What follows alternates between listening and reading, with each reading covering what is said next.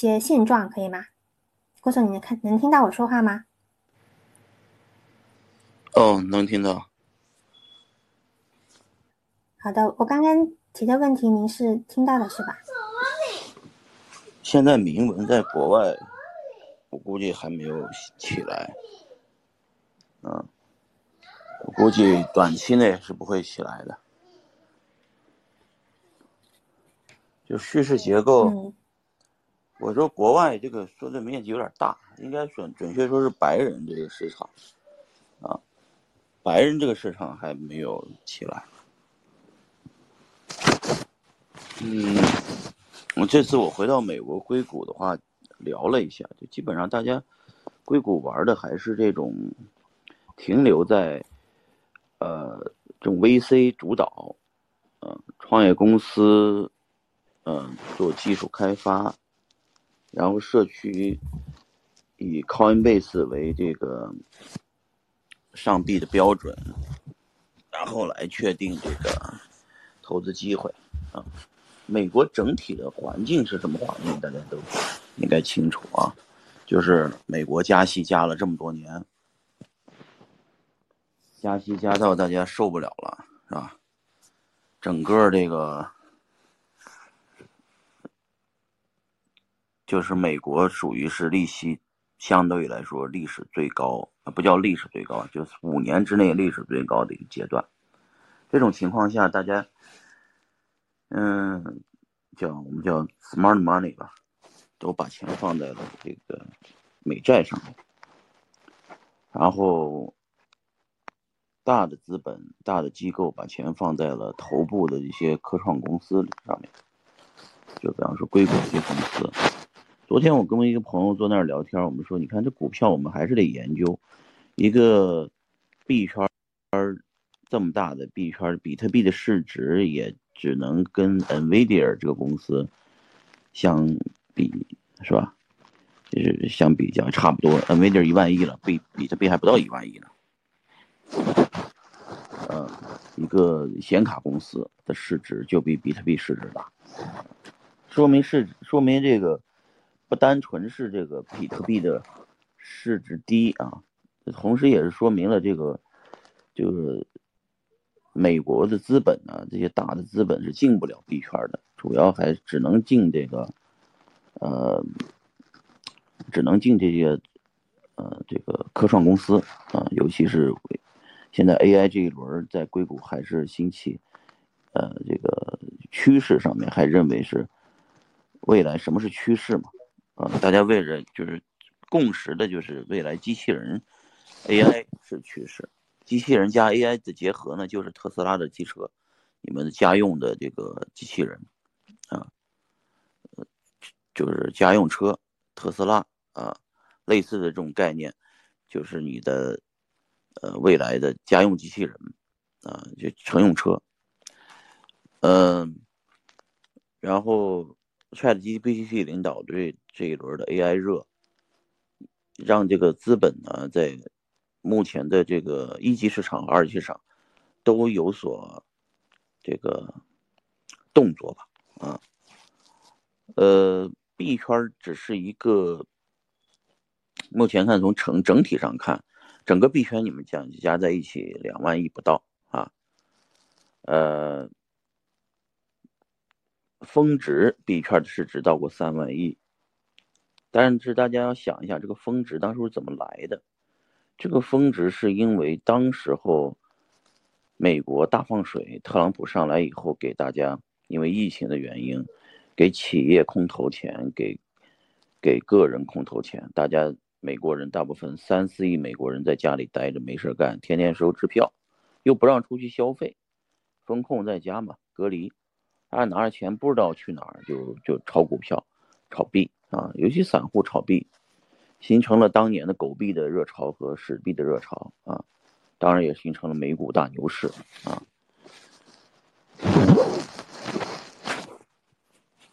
美股的这个这个量还是很惊人的，就因为全世界的钱呢，它这个毕竟美元还是有这个我们叫美元霸权也好。叫货币发行权也好，美元是定价一些商品的主要的，目前不是唯一的啊，但是主要的一个呃币，而且这个美国的资本市场也是全世界的钱流向最多的地方。咱不管别的国家怎么宣传啊，比方说日本怎么宣传，韩国怎么宣传，中国怎么宣传，土耳其怎么宣传，俄罗斯怎么宣传，印度怎么宣传。但是这些国家的富人都在做一件事情，就是说，当他钱大到一定程度的时候，他就会去配置美金资产，啊，比方沙特的钱、中国的钱，像中国买了很多美债啊，中国的企业很多企业家、很多家族都持有很多的这个，呃，美金以及美金资产。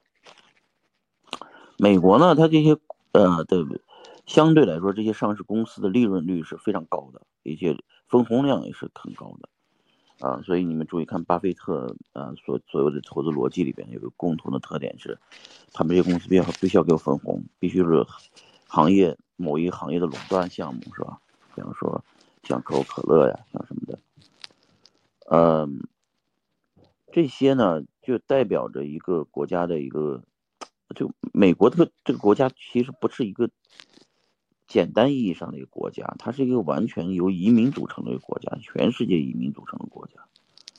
美国并不是所谓的有一群美国人，他原来这个地方就没人儿，他全是世界各地的人移民到美国的，带着全世界的钱到的美国，带着全世界的资源到的美国啊，它是这么一个国家。就不要单方面的看美国，这是一个呃国家，你就理解成美国就是一个一个很多。有很多很多种族一起联合主办的一个联合国，为什么联合国放在美国也是这个原因啊？所以你这么看的话，美股呢就比较特殊，它是世界各国人民都在各国的资金都在投资的一个一个地方。美股通过美美国通一就是 SEC 通过这个比特币也是这个。主流资本、世界资本对比特币的一个认可，啊，为什么说比特币太便宜了呢？就是我刚才说的，说比特币整个市值加一起才不到一个美国公司 Nvidia 的一个市值。你要说是 Nvidia 这公司，我们是看着从它从以太坊挖矿显卡开始是吧，到到现在搞 AI 了是吧？嗯，整体来说，它这个公司，呃。一个公司的市值和交易量都不小啊！你们注意看，可比不不比比特币的交易量和市值低，而且都是大公司持股啊，啊，贝莱德呀这一类的公司进来啊持股。现在这种是大的趋势，大的趋势就是美债的总规模是多少，是吧？呃，然后呢，这个能源的这个全部的定价是多少？然后呢，这个，呃，各个国家的货币发行量是多少？啊，不能不能单纯的算 GDP 啊。然后呢，世界的资本里边美元占比占多少？然后美股的市值占多少？你们通过这个来，基本上就能算出来，就比特币在整个经济体量中，呃，在整个市场份额中占的是非常小的一个份额。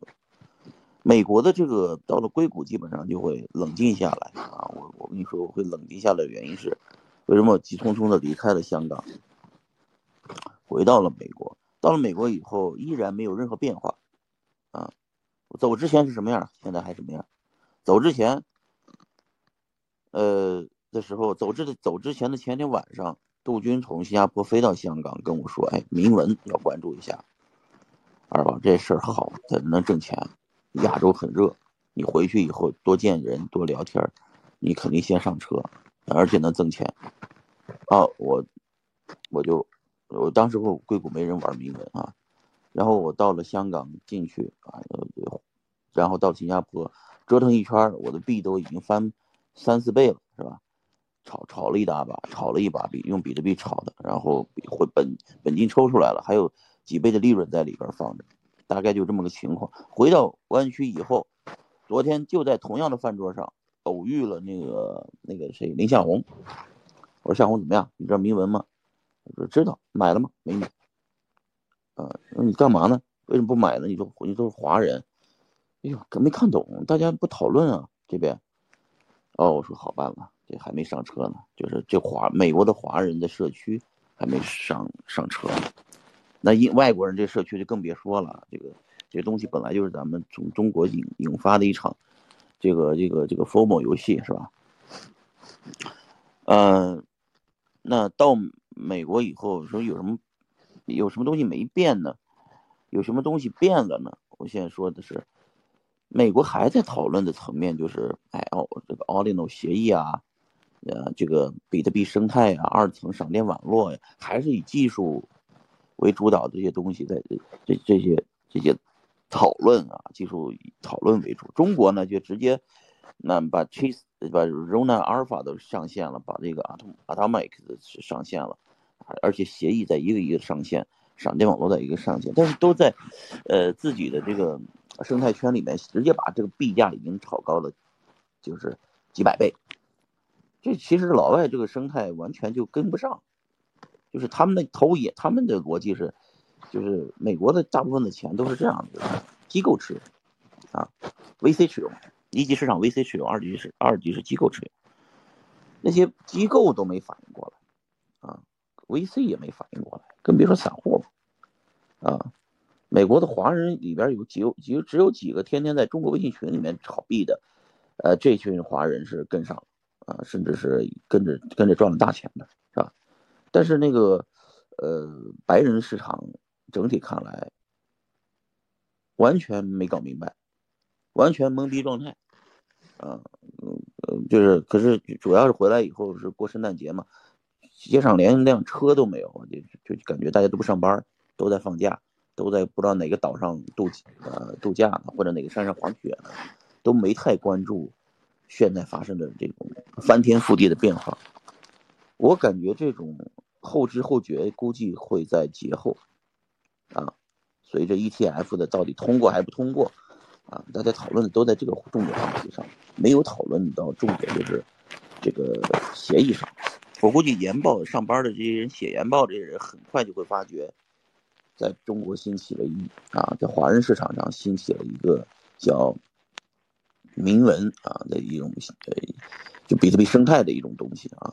他们发现比特币的 gas 费很高，提币手续费很太高，这个会不停的被报道啊。美国是这样的，就是很多机构控制了很多的媒体啊，你比方说啊，DCG 它控制了这个呃 Coin Desk 是吧？还有很多的。这个媒体是被这些机构控制的，机构嘛，很简单，我要通过媒体拉盘嘛，是吧？嗯，但是由于整体币圈这些机构最近受打击比较大，比方说灰度啊，比方说 DCG 的这个老板，在上一轮里面啊，Genesis 呀，呃，Celsius、BlockFi 都是他投的，然后这些项目都一个一个由于。这个嗯，这个这个三件的崩盘啊，或者是比特币的暴跌，造跟着连环爆了啊，甚至被灰度这个撤职了主席，就是他们自己内部的这些这个这个 FTX 这个为主导的美国的这些那个意见领袖被判了刑是吧？啊，然后又涉及到了这个拜登这个政治现金的问题等等，这些原来的意见领袖 leadership 的这些人都由于。数字货币这件事情的财富效应啊，引发了监管的这个大力的关注啊，以及造成了一堆的问题啊，包括啊那个原来在比特币上面天天喊单的这几个其他的意见领袖也低调了很多，比方说咱们说马斯克低调了吗？低调了。原来哇天天比特币是吧？天天狗狗币，现在呢不吭气儿了。买了推特以后，开始注意自己的言行了，或者是自己以前是下场直接操盘的，把它直接买直接买这个狗比特币狗狗币的，现在哎，我看他这个低调很多，嗯嗯，看那个，就是这个这个嗯木头姐，嗯，KC Wood 也是原来的这个，呃，天天喊天天喊单，跟着就是喊单呢是这样的。他需要一群人一起喊单的，啊，呃，那个时候呢，你看，呃，我给你讲讲这个故事吧。那个我们是在一五年我认识木头姐的，当时候他的那个阿尔资本呢还没有玩比特币，我是那时候我们呃，就是因为我们一六年，呃，跟那个 Barry 一起分叉了这个 ETC 吧，ETC 在国外是 Barry 主导的，这就是为什么 DCG 大量持有这个 ETC，包括灰度的开通 ETC 的这个这个基金。啊，这些都是 Barry 当时候认为以太就是区块链不能回滚，这个呃，这个这个区块链因为被回滚了，就产生了是产生了 ETH 和 ETC 的分叉。然后呢，我呢在中国用算力来分的差，他呢从这个道德层面或者叫就是说这个这个舆论大棒子 CoinDesk 大棒子给分叉了 ETC。啊，那当然，ETC 整体从分叉当初的几毛钱到后来的呃一百多块钱，这是涨多少倍了，是吧？大家都赚到钱了。以太以太坊的人发现，持有以太坊的人都发现持有 ETC 都赚钱了，是吧？大家都 happy，对吧？呃，所以我当时跟 Barry 交集很多啊，一个晚会上，然后把那个 GasU 的联系我，他说，呃，就是木头姐嘛，说，哎，现在我我说我来纽约了。啊，当时候我们是用那个 LinkedIn 来交流的，他都没有微信。啊，我说来吧纽约了，然后在一个 party after party 你过来，然后就把木头姐请过来，就木头姐就跟 Barry 认识了。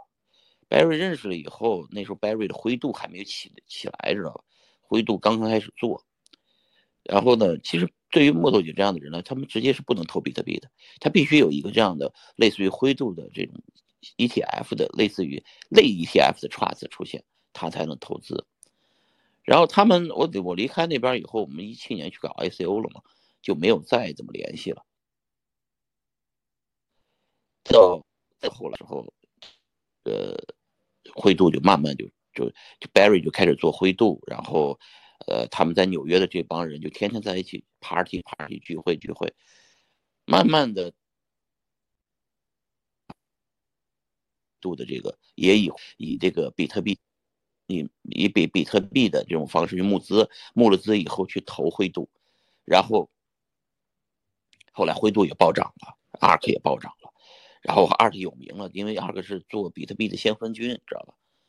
我就没想到这一层联系，当年的这么一个介绍，就是这俩都成大佬了，没过多少年以后，是吧？这就这就简简直是火的发紫啊！就是因为那个木头姐年龄很大了。这其实一直做二十之前都没起不温不火的在华尔街，但他覆盖的那个人群都是一群老钱啊，带着这些人群他们在灰度上面赚了钱啊，但是最近我看他的逻辑就是灰度也清仓了，他啊木头也把？灰度的 BTC 的清仓，他基本上是仅次于三箭资本的第二大资本持有，也是邯郸这个灰灰度起来的一个人，就是相辅相成的，喊单是。喊我，我喊你，大家一起捧，是吧？就起来了。啊，到时候灰度存了六十多万枚比特币，是吧？锁仓，就是很赚钱。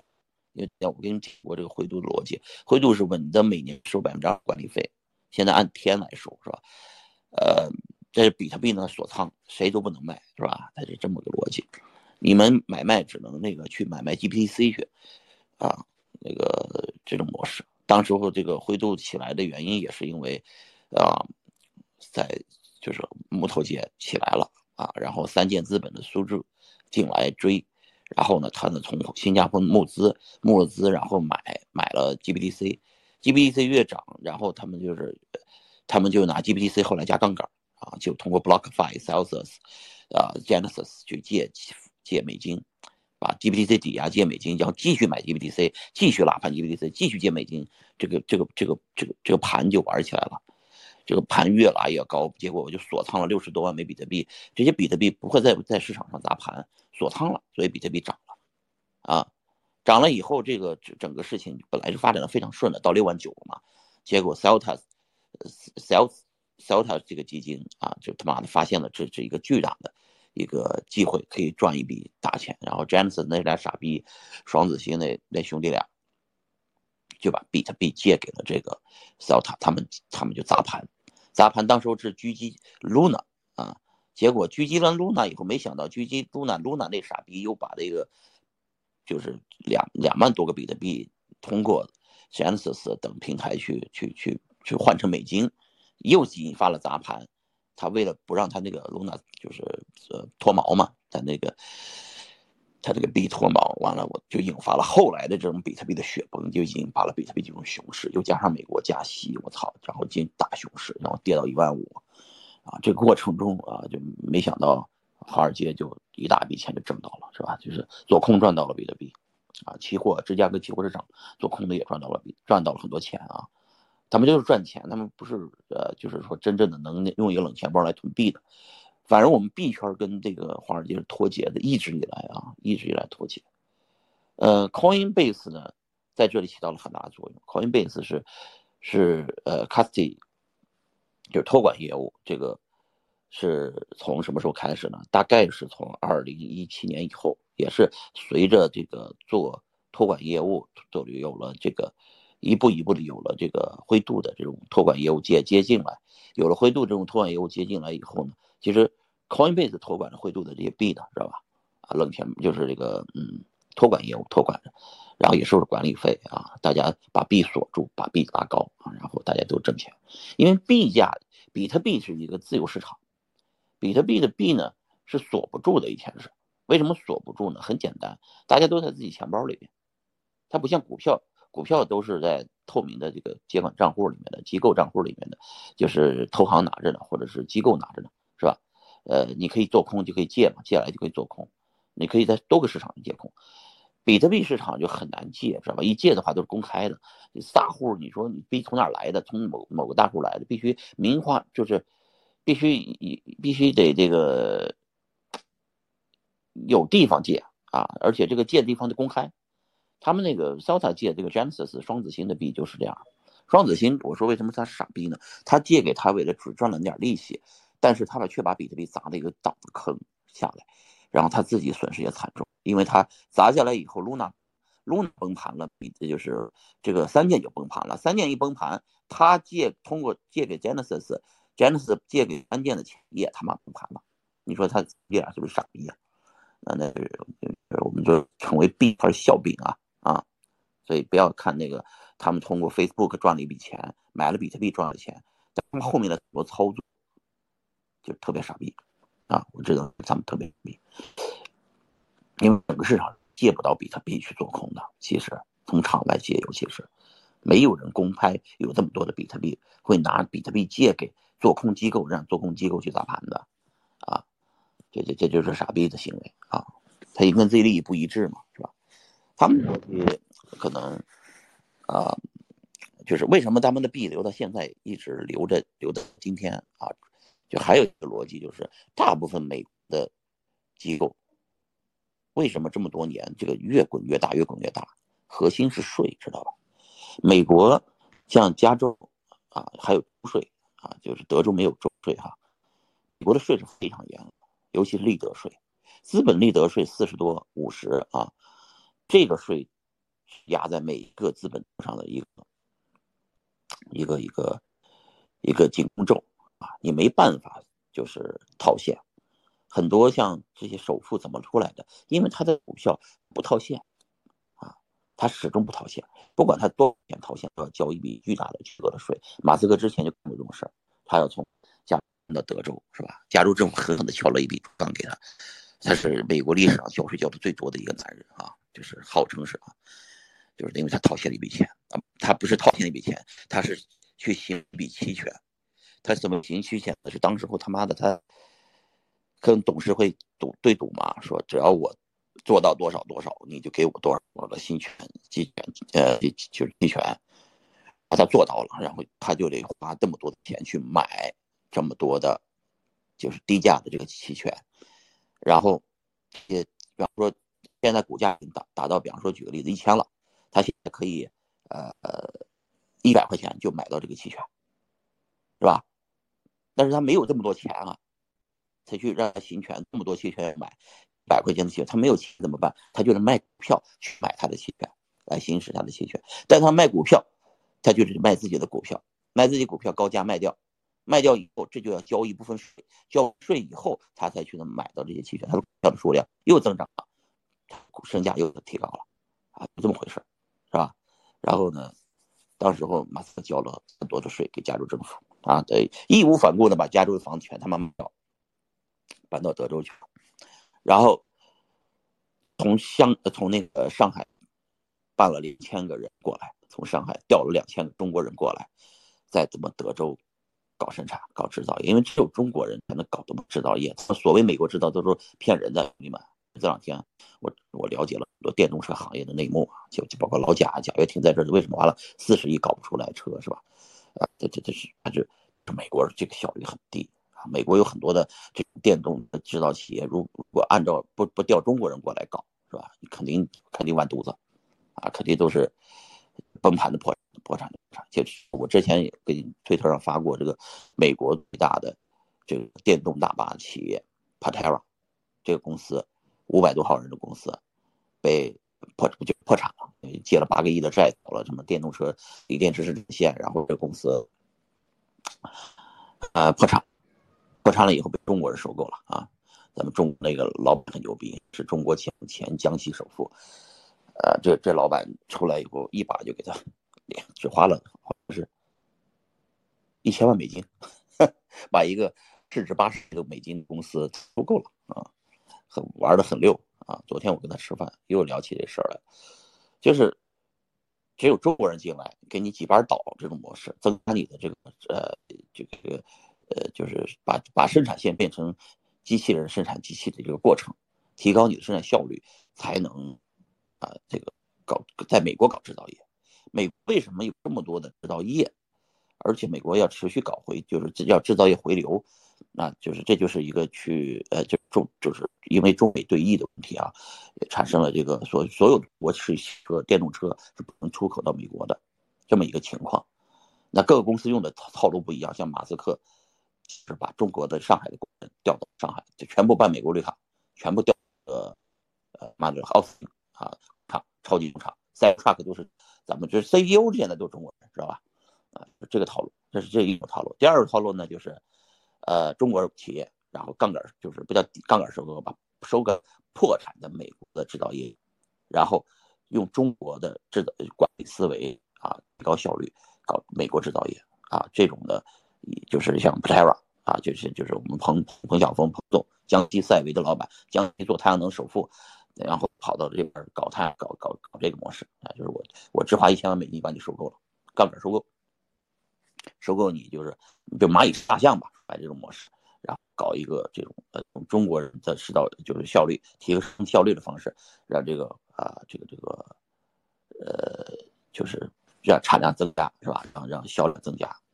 每个车特贵的离谱啊，像像电动大巴是一百万美金是吧？呃，贵的离谱的原因就在于这个东西它不让中国的大巴过来，才会有那么贵的大巴，也得美国纳税人来买单。啊美国政府、企业、军军、大学都得买这个这大巴，对。但是后面实际上中国人控制的，中国人拿美国籍嘛，然后就就可以收购这种企业了。中国人过来收是不让收的，你中国护照的事我我我现在中国护照就干不了这事儿，我只有拿到所谓美国护照才能投这种项目，一个道理。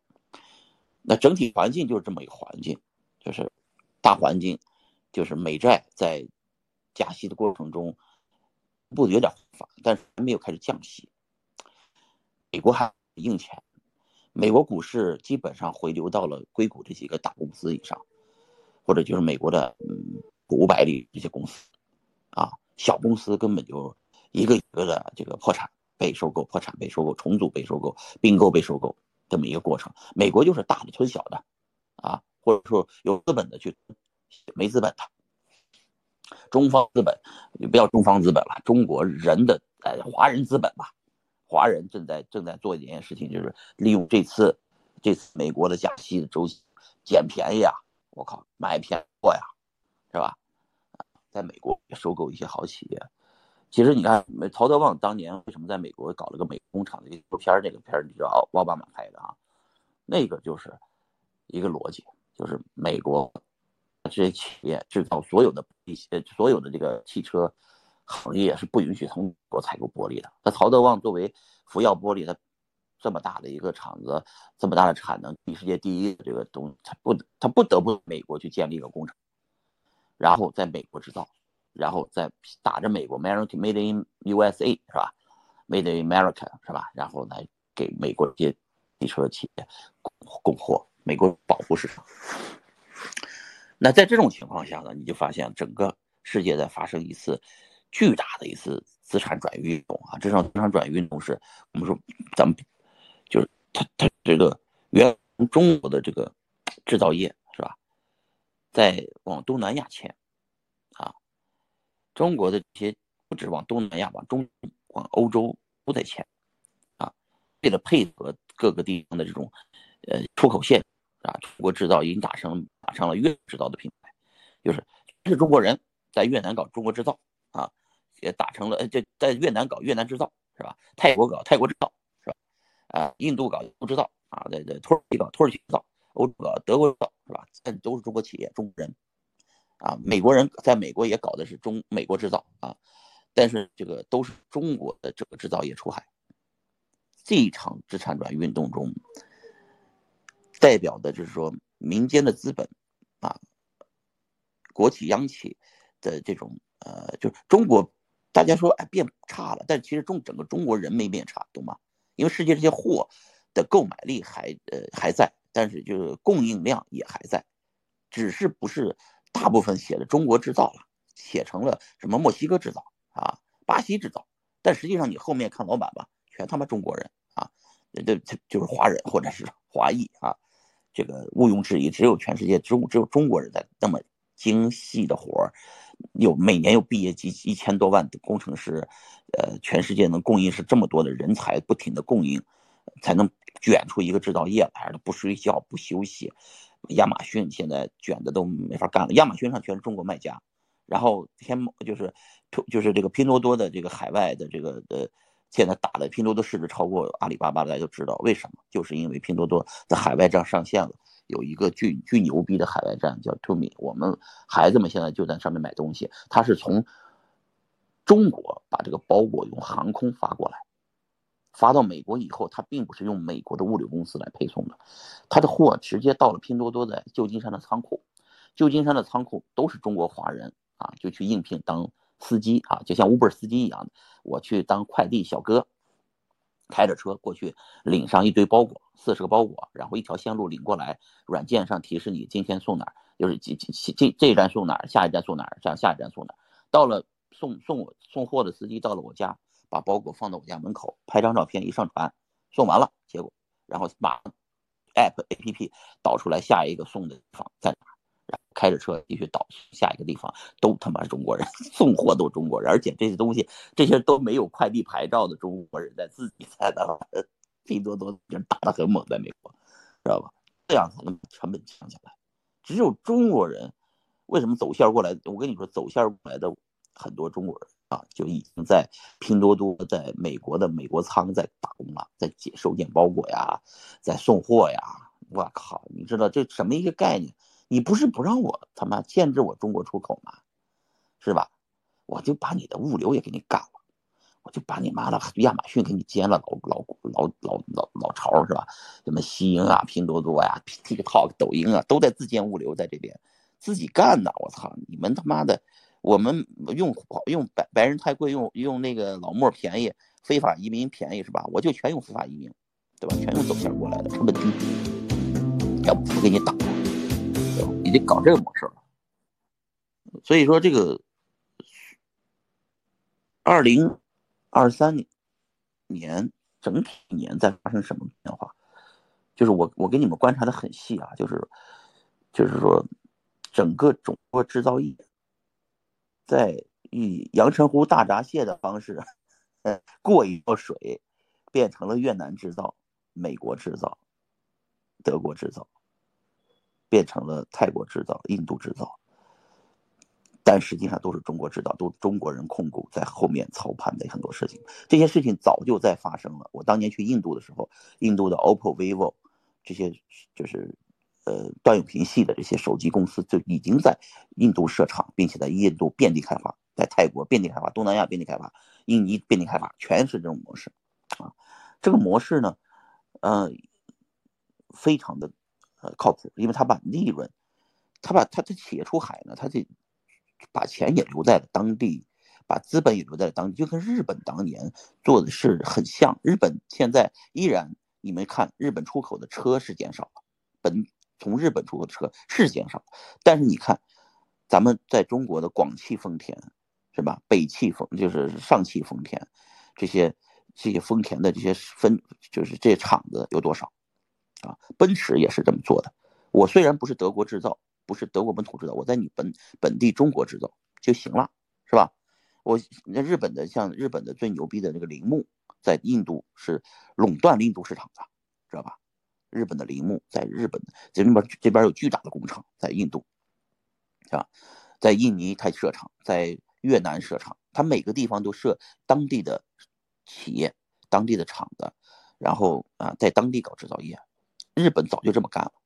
其实台湾的企业也是这么干的，华人，呃，香港港资当年到中国大陆设厂啊，现在这些港资、台资、日资、中资变成了被糅合成了，好像都是中国制造。但是后面你们记得，中国制造原来是没有制造的，那后面老板都是日资、韩资、港资，是吧？台资变成了我们的中资，现在啊。然后中资也起来了，现在是港资、台资、日资、韩资全部跑到东南亚搞制造业，是吧？然后再出口全世界，是吧？其实你再细看，这后面又是谁？后面可是正儿八经的美资啊！因为日本、韩国、台湾、香港的制造业从哪来的？是从美国溢出来的，后面老板还有美国人呢，混在一起的，大家是吧？那老板是美国人吗？是美国籍的。华人，美国籍的日本人，美国籍的韩裔，啊，有的都说不清哪儿的。孙正义是哪人？韩国出身的，日本长大的，美国他妈发财的是吧？投资的哪儿？投资的东南亚，投资不是投资的东亚地区，发的财，阿里巴巴发的财是吧？就是你你这些全世界资本是流动的，好不好？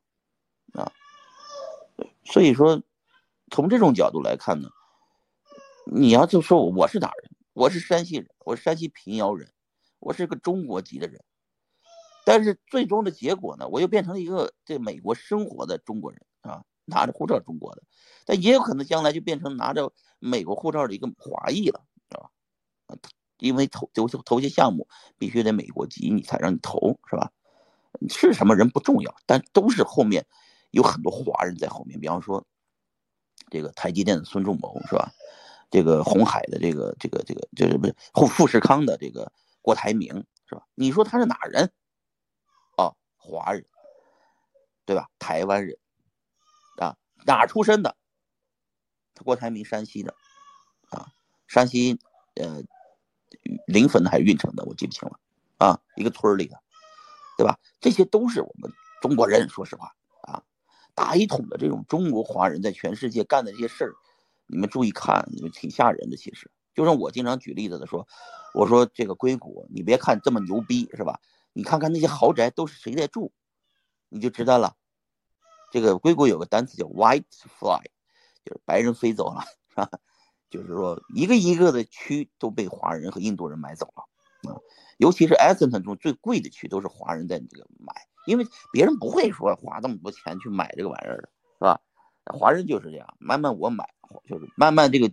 地方的白人就飞走了，啊，然后呢，住到更远的地方去了。华人在这里就买买买买买，就是到这边的华人呢有特点，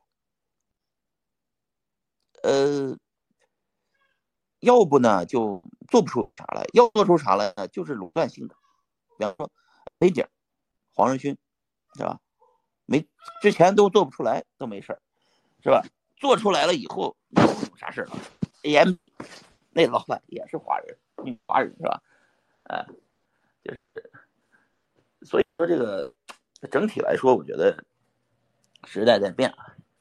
哎，哎呦，我闺女，闺女一，哎呦，闺女来来来，抱着闺女聊天。哎呀，你怎么醒了？啊？然后呢，这个像我闺女是吧？生出来就是美国人。但是他爹是中国人，是吧？对吧？我儿子也是生出来就是美国人，但是他爹是中国人。他是华人吗？他是美国人吗？我问你们，他不，美国人，他美国华人，好吧？啊，昨天去唐人街，有种感觉，都是美国华人。他们这些小孩呢，这个，呃，你说，我就再问你们一个问题：谷爱凌是哪儿人？谷爱他爸是谁？你们 nobody care，混血是吧？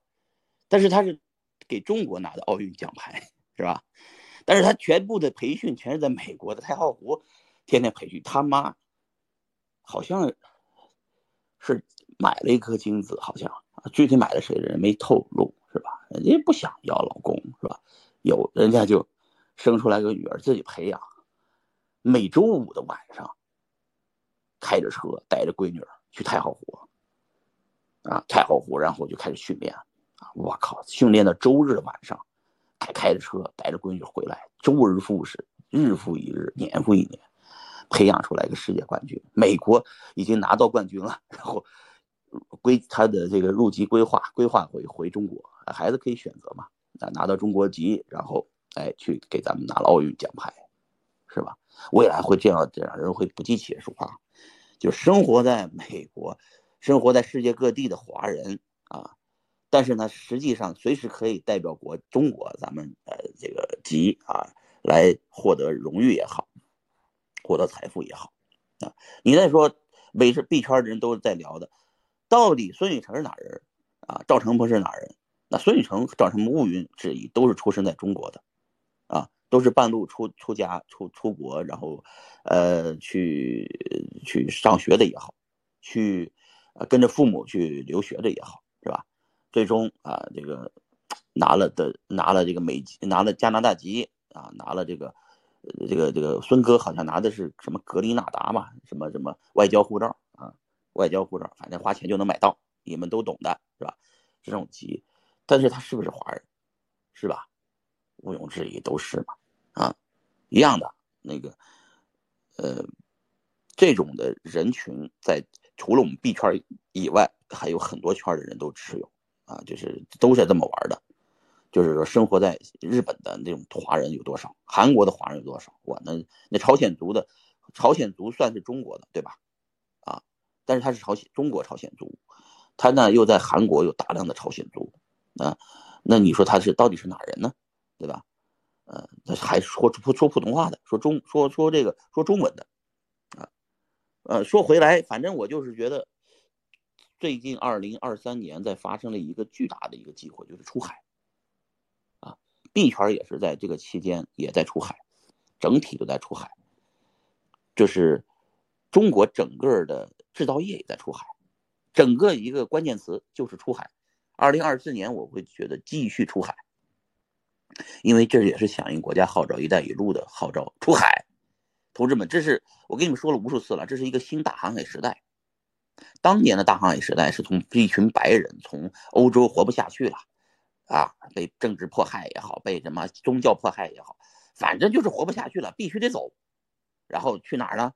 去新大陆、美洲，是吧？去澳大利亚、新西兰啊，去去出去种甘蔗啊，出去跟印第人干，印印印印第安人干，是吧？跟玛雅人干，然后把新大陆占领了，是吧？然后呃，这个建立了一个国家叫 America 加拿大。是吧？就是反正就是这些，呃，这这这么一个新，就是澳大利亚、新西兰，是吧？反正就是建立了一些这样的国家，啊，当年出去的时候呢，大概就两百多，四四百多万人，四百多万人呢，大概死了两百万人，有各种得病的啊，各被野兽干死的呀，各被印第安人干掉的呀，砍了割了头皮的呀，什么的，反正两百万人经过了几代人的繁衍，现在多少人了呢？现在美国有四亿人啊，呃，南美洲就加在一起，反正十几亿人啊，这么十几亿人都是这么繁衍出来的。有什么西班牙说西班牙的、葡萄牙的，反正哪儿的人都有啊。呃，南美洲主要说葡萄牙语和西班牙语，主要是西班牙语啊。然后混血，混完血以后你都分不清哪是哪人了，是吧？那那个大航海时代呢，呃，特别牛逼的一个发明是什么？细细想想，其实就是橡胶。他们通过种就是物种大迁移，是吧？发明了，找到了这个橡胶，不是发明的橡胶，找到了这个橡胶从南美，然后在东南亚种植，从那个东南亚种植的橡胶拿到，这橡胶很牛逼的，橡胶解决了一个密封性的问题，有了橡胶，这个蒸汽机就能密封了，能密封了，蒸汽机时代工蒸汽机发明了，工业时代就来了，火车就来了，知道吧？呃，这个生产效率就能大量提升。有了轮胎，后来有了轮胎是吧？汽车也出来了是吧？发明的就是这个这燃就是内燃机是吧？这是一个时代就来了是吧？一战二战结束以后，又又成就了美国这个地方，就是美国是不是这不是南北无强敌是吧？东西两大洋，南北无强敌，有了这个美国是吧？有了就是。这是这这是一个，这是他这这大航海时代成就了美国。说实话啊，一次二战反而成就了美国。我们一战、二战我们都很难受。我操，我们二战时候被日本侵略是吧？一战的时候我们自自己国家也也是也是也是不安分是吧？